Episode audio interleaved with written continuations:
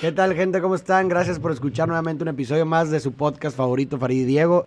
Espero que no nos hayan extrañado. La verdad, yo no me extrañaría a mí mismo si fuera otra persona, entonces espero que ustedes tampoco. Estoy de acuerdo, yo tampoco me extrañé a mí mismo y creo que también hace bien respiros. Tómense tiempo, ¿por qué no?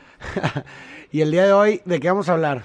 Quería platicar contigo, Farid, de algo que estuve leyendo. Lo que pasa es que me aventé el review de la serie esta del juego del calamar. No sé si la viste. La he escuchado bastante, pero la neta no la he visto. Como que a veces me resisto a cuando hay algo que se habla mucho, demasiado hype, como que, digo, es problema mío, no me estoy justificando pero como que le, tengo un poco de resistencia por lo mismo. Completamente válido. La verdad, entiendo perfecto la postura. Está buena la serie, no la voy a sobrehypear, tiene lo suyo, tiene buenas interpretaciones, pero me llamó mucho la atención que en el segundo episodio de la serie, y aunque sea una serie coreana, lo cual pues ya habla de otro ethos, otra como contexto, en, la segunda, en el segundo episodio de la serie sale un libro de Lacan, güey que es Lacan sobre el deseo. Y sale, o sea, sale muy descaradamente a propósito, sale el nombre del libro en los subtítulos, lo cual no lo pondrían ah, si fuera algo de contexto. Y me quedé, güey, como que qué raro que sale este libro aquí. Entonces me di la tarea de revisarlo, es el seminario 2 de Lacan y me pareció muy interesante. Y obviamente en el análisis de la serie no tuve tiempo de desglosar porque pues, la teoría es un poquito pesadita.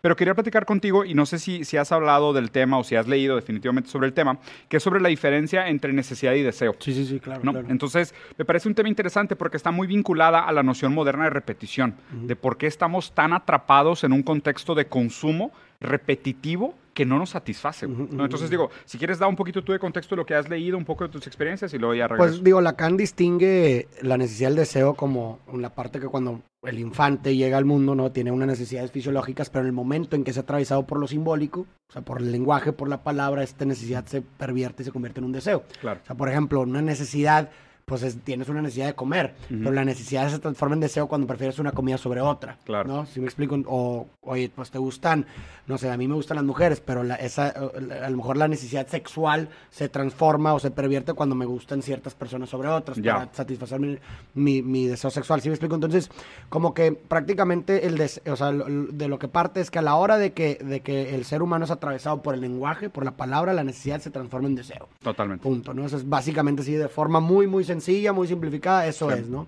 Entonces, pues eh, sí, de ahí parte el deseo de Lacan, ¿no? Y digo, bueno, en el psicoanálisis en, en, sí, freudiano y Lacan. Mm. Entonces, pues sí, de ahí cómo se relaciona con, por ejemplo, lo que tú... Ahorita quiero llevarlo a la sociedad del consumo, nada más me gustaría complementar una cosa que de hecho me parece súper chido, cómo lo explicaste así, bien fácil, bien accesible, que es, que es un poco como es, ¿no? O sea, la verdad, obviamente, para meternos a la teoría seria habría que hacer todo un desglose, que, no, que tampoco es la intención aquí, pero como que bajarlo un poquito de por qué se volvió un tema de comunicación popular. O sea, qué extraño que Lacan, un autor tan obscuro, güey, tan, tan nicho, tan chico, haya salido en una serie que ahorita es número uno de Trending Topics en Netflix, ¿no? O sea, algo hay entonces en la teoría de Lacan que está vinculada a un poco de nuestra experiencia del mundo en este momento histórico. Adicional a lo que mencionas, que, que, es completamente, que es de que justo cuando la necesidad está atravesada por el orden simbólico, que es el lenguaje, pues ya no es necesidad, se vuelve deseo, ¿no? Porque está atravesada por otra cosa. Y algo más que se explica en ese seminario también es que... Eh, al momento nosotros de satisfacer esa primera necesidad, creamos una huella anémica de cómo nos sentimos al satisfacerla. Y esa huella anémica, pues obviamente ya se vuelve simbólica, ya, ya está atravesada por la palabra, o sea, cómo describiste o cómo viviste o cómo simbolizaste la satisfacción de esa necesidad, se transforma en una huella anémica que después toda tu vida buscas repetirla. o sea, dices, la primera vez que tuve hambre y sacié mi hambre, fue una experiencia increíble, ¿no? Y, la, y la significas, o la puedes significar del otro lado. Fue una experiencia terrible, traumática. Pero el, hecho es de que le atribuyes una serie de características simbólicas. Luego pasas toda tu vida tratando de replicar esa misma experiencia de la primera vez que tuviste hambre y te comiste una manzana. El problema es que esa satisfacción nunca llega. Entonces, todo el tiempo estamos viviendo bajo la frustración de querer repetir esa satisfacción originaria de una necesidad, pero ahora lo hacemos a través del deseo, con el consumo de objetos que, pues digo, ya, ya creemos que, de que, híjole, es que la única manera como voy a satisfacer mi hambre es comiendo exactamente aquella misma manzana, ¿no? Que es como dijiste, luego se empiezan a crear como estos patrones. Y dices, que, oye, qué raro. Mi, a lo mejor mi primer necesidad de satisfacción eh, sexual fue de una manera, pero después de simbolizarla se volvió un patrón. Porque existen todos estos registros en el orden simbólico que de alguna manera canalizan tu necesidad, que sigue siendo muy animal, y ya la transforman en un deseo, que es completamente subjetivo, ¿no? Entonces aquí sí me gustaría hacer el brinco de, o sea, ¿cómo harías una interpretación de qué significa esto de la repetición, el deseo lacaniano, el, ¿sabes? El orden simbólico, la repetición en la sociedad actual, la sociedad del consumo. O sea, ¿crees que sí es relevante el análisis? Claro, definitivamente, y más en una sociedad de consumo. Y creo que hay una cita, no sé si era de Sisek, el que decía como que, la, em, como tú, tú, la debes de recordar muy bien, pero se me hace muy ad hoc, que decía algo como que el, el, cine te dice qué desear. ¿no? Ah, claro. ¿Cómo, es eso? más bien, no, debería, no, nos dice, no nos dice cómo deberíamos de desear, sino, qué, desear. Qué desear. Sí. Y me parece que en una sociedad de consumo donde precisamente pues, lo, lo, lo, fundamental dentro de los productos, objetos, es, la, es lo desechable que son, ¿verdad? Para consumir los próximos, me parece que el, la repetición, ¿verdad? Es, se vuelve pues un, eje fundamental para poder, para, para el funcionamiento de, de, la sociedad de, consumo, ¿no? O sea, porque si no hay repetición, si no, de, de, de la pseudo satisfacción del deseo que realmente nunca se satisface, mm. entonces no funciona la sociedad de consumo, ¿sí me explico? O sea, de entrada. porque necesita que estés todo el tiempo gastando, consumiendo. Y, y el detalle es, como bien lo dijo dice que es que, pues te dicen que es, a ver, ahora es esto, ahora lo Güey, acabas de poner un claro ejemplo, güey, lo de la serie esta. Sí. O sea, Ándale, exactamente. Y por eso es como una, una resistencia, de que, güey, no, no, me digas qué desear. No me, exactamente, o sea, te digo, no, no. Tú estás haciendo lo correcto, la resistencia. Digo, no es que esté bien o no, güey, yo, ¿verdad? Pero es como algo resistencia, como no me, no quiero que me digas qué es lo que, siempre he tenido yo ese problema, o sea, no me gusta que me digan qué es lo que tengo que hacer, güey. Si ¿Sí explico, qué es lo que tengo que querer, qué es lo que tengo que consumir, qué es lo que. Te, voy a dar la contra dándote la razón, güey. O sea que por más que tú digas que no estás en lo correcto, yo sí creo que estás en lo correcto. Y ahí te, va, ¿por qué? Porque justo, o sea, parte también de lo que se dice en, en, en, mucha de la teoría psicoanalítica es que el sujeto debe decidir si quiere aquello que desea. Apropiarse de su deseo. ¿Sabes? O sea, es hacer paz. O sea, quiero o no quiero aquello que deseo. Y tener la capacidad de resistirse a aquello que te dicen que deberías de desear es el surgimiento del carácter. O sea, porque es como que, no porque todo el mundo diga que es una gran serie y debería de verla, la voy a ver, sino que más bien me voy a preguntar, ¿realmente la quiero ver? Claro. O sea, porque el deseo ahí está. Todo el contexto me dice qué debería de desear. Güey, es la serie más vista, es la número uno de Netflix. O sea, casi te la ve el cerebro como diciendo, es lo que deberíamos desear. Y tú dijiste que, pues espérame, déjame hago primero yo conciencia de que si realmente quiero aquello que supuestamente debería desear, ¿no? Y ahí es donde está el último nivel del análisis, que me parece que es el más complejo de todos, que de hecho también es un análisis de CISEC, que para mí, te soy sincero, este para mí es el análisis más brillante de CISEC en prácticamente toda su obra, ¿ok?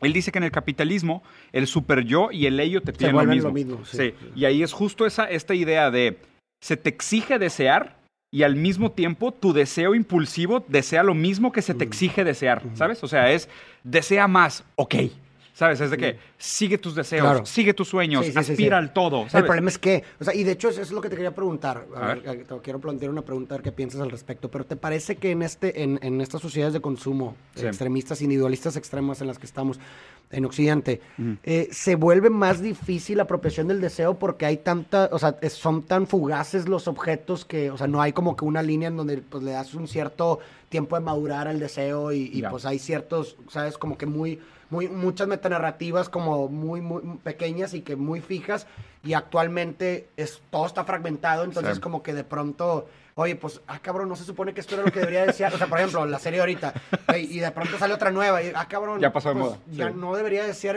Entonces, como que te pierdes, no sé, es una pregunta, no, es que yo tenga una respuesta, pero tú qué piensas al respecto? O sea, ¿crees que se ha vuelto más difícil domar, apropiarse el deseo en esta época? Pues es que eh, me parece, no, lo había pensado, pero voy a tratar de aventarme un análisis silvestre porque me parece buena pregunta. O sea. Yo estoy de acuerdo con la manera como lo planteas, ¿por qué? La noción de la caída de las metanarrativas hablaba de un master signifier. O sea, ¿sabes? No sé, ni siquiera sé cómo se dice en español, Un significante maestro, ni siquiera sé si es la traducción Como que una estrella de Belén sólida que te guiaba. Por... El significante maestro durante mucho tiempo fue la figura del padre. O sea, ¿sabes? Fue el tótem, el tabú, Dios. O sea, todas las figuras paternas, o sea, todo, ¿por qué? Porque veníamos de tribus patriarcales, ta, ta, ta. Entonces se estructura mucho de esta manera que el significante maestro de las metanarrativas era la figura paterna. Entonces, en muchos sentidos, el hombre victoriano, la, la estructura del sujeto de Freud, es este, pues el hombre, el falo, el poder, ta, ta, ta, y todo esto estructuraba casi todas las metanarrativas. El problema es que, como bien lo dices, y de hecho es gran parte, parte por ejemplo, de la crítica de Deleuze, de la crítica de Baudrillard, o sea, casi los, los postestructuralistas, Derrida, creo que Zygmunt Bauman también hasta cierto punto, dice que esta metanarrativa, o sea, el master signifier se derritió y se fragmentó. Entonces sí quedamos nosotros como un poco esquizoides en de que, ay, cabrón, pues es que ya no hay una metanarrativa que me signifique. Ahora, ¿qué chingados hago? Porque para cuando yo moldeé mi subjetividad para, para responder al deseo de una metanarrativa que me imponía esto, pues ahora ya no existe, güey. Ahora existen una serie de otras demandas a las cuales ya no sé qué responder, güey. Entonces, o sea, sí se siente un poco esa como personalidad, más bien, esa sociedad esquizoide, donde ves, o sea, lo raro de todos estos comportamientos tan fragmentados, tan esdrújulos, ¿no? tan subalternos. Entonces creo, creo que planteas una pregunta bastante relevante, que sinceramente no sé contestar muy bien, pero me parece que va por el buen camino. Claro, sí, Es cómo formamos una subjetividad, porque ahí te va. De hecho, la, ay, güey, me, me acabo de me acordar de algo de Luz en Sociedad del Control dice, pasamos del sujeto victoriano, donde el gran otro era el lenguaje, porque el lenguaje es, una, es el orden simbólico, la metanarrativa del otro y demás, el gran otro, ¿no? Con la O mayúscula del master, master signifier. Y ahora, en las sociedades del control, el gran otro son los números.